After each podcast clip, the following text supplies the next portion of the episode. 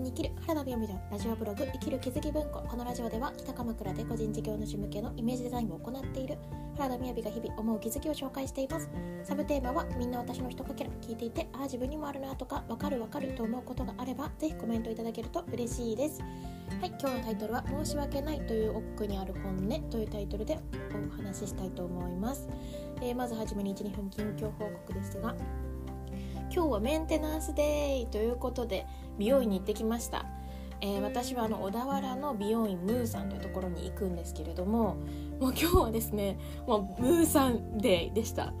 というのもね本当にあんまり後の予定入れない方がいいんですねこの美容室に伺う時には。もう本当にその髪の毛って神神様の木っていうのが語源であることもあありますからやっぱり私たちのこの気の流れっていうところを整えていく作業でもあるんですね。でなので、まあ、長さを切らなくっても自分の今のこの何て言うのかな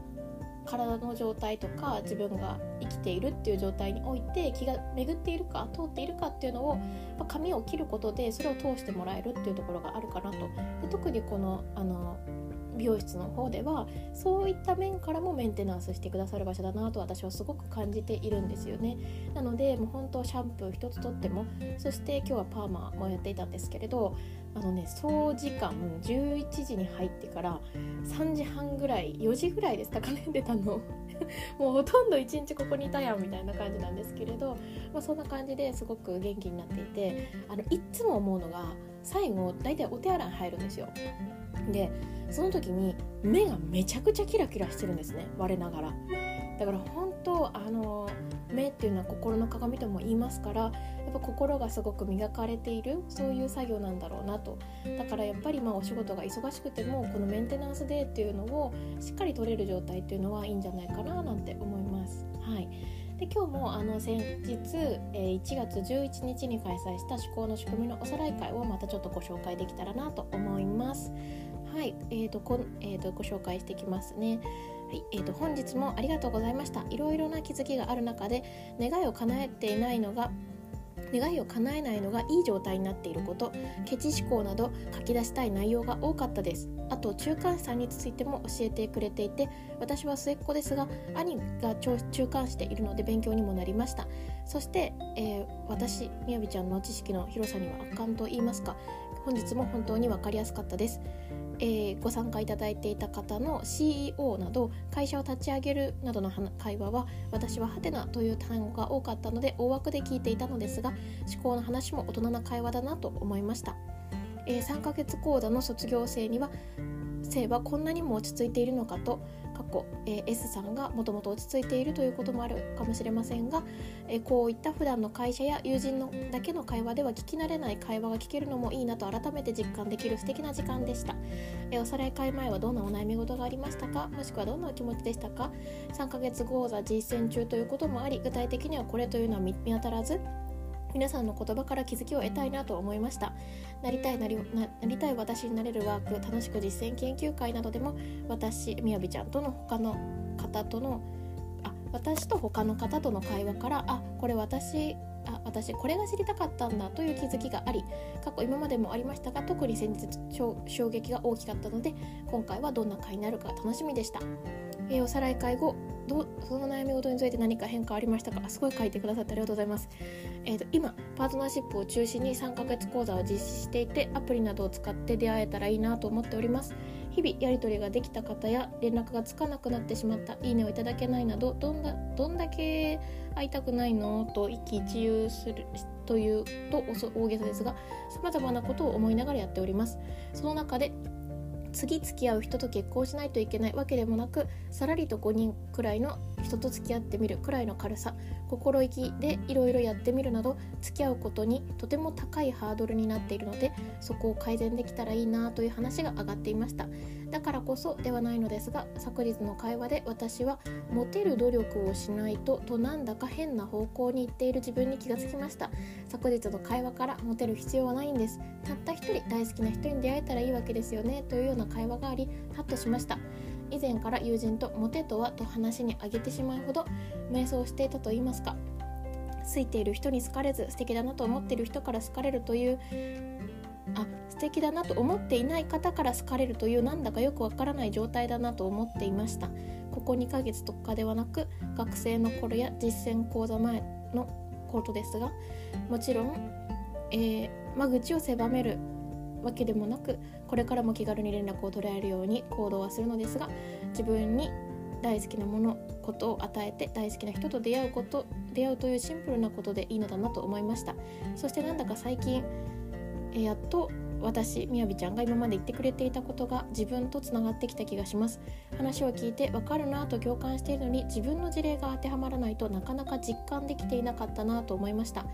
私みやびちゃんの実体験を話してくれると同世代の変化が見れてより近く感じると言いますか。みやびちゃんとは講座を通しては先生と生徒ですが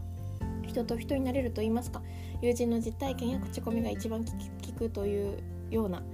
えー、なのでとてもとてもいい時間でした。ありがとうございました、えー、どんな方におすすめしたいと思いますか？昨日の会話特に具体的な悩みがあってもなくても人の会話を自分事として聞ける方ということで、えー、今日もありがとうございます。はいありがとうございます。ではですねあもう本当あのそうですね。そう昨日はちょっとパートナーシップのところもこれはあのポイントとしてお伝えするともすると実はお仕事についてのお話の中で言っていたんですね。で私たちっていろんな状態で自分のあの思考を取り替えたいなって思う時があります。というのはもう明日明後日やばいマジやばいっていう時にあの思考に向き合う方もいらっしゃると思います。思考というのは自分が現実化している。自分がこの現実を作っているなら本当にやめないとっていう時ですね。でもそうでなくってなんかそんなに困ってはいないんだけれどもものすごく大好きなことでいっぱいでエネルギッシュ大もうすごい幸せっていう状態じゃないこれを変えていきたいなっていう時だってあるんですね。でもその時ってその時だからこそ得てるメリットっていうものがあります。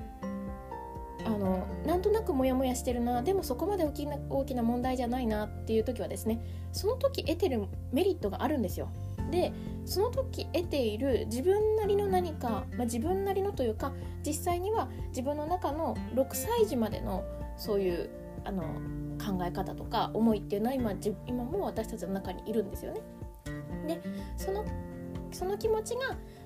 えーと、現実を作っていてそこにその子とその子がメリットがあるわけなんですけれどもで、えーと、必ず思考を私がお伝えしている潜在意識の話ってよく聞くと思いますが主語がないんですね。主語がないのでそのお仕事の今状態で出ていることをやり続けるのも OK だけれどもこうやって選んでいくのも OK という話をさせていただいた時にこの思考を持っている場合にはおそらくほぼ100%恋愛はこういう状態になっているっていう話があったんですね。でそれは一緒なんですよね。主語がないのであの同じ状態に実は恋愛もなっていたりすると思います。私個人的にはあの何て言うのかな私自身はですね仕事のことを変えたくて思考の講座に自分が出会いました。なのであの仕事のことが悩みだと思っていましたけれども何て言うのかな問題ないなと思っている例えば恋愛の領域であったり、えー、人間関係の領域であったりお金の領域であったりそれも実はえまあ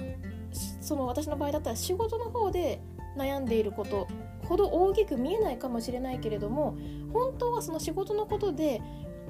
起きていることに向き合うことができれば恋愛だって人間関係だってお金だってあのそのいい方向に行くんですよね。そのそのところは変わってないんですよ。それが結構この5年もう思考になって4年間ぐらいになりますけれども革新的に思っていることですね。はい。でも音声配信っていいなと思いますけれどもなんかどこかにねバーって出ちゃ出ちゃうことないじゃないですか。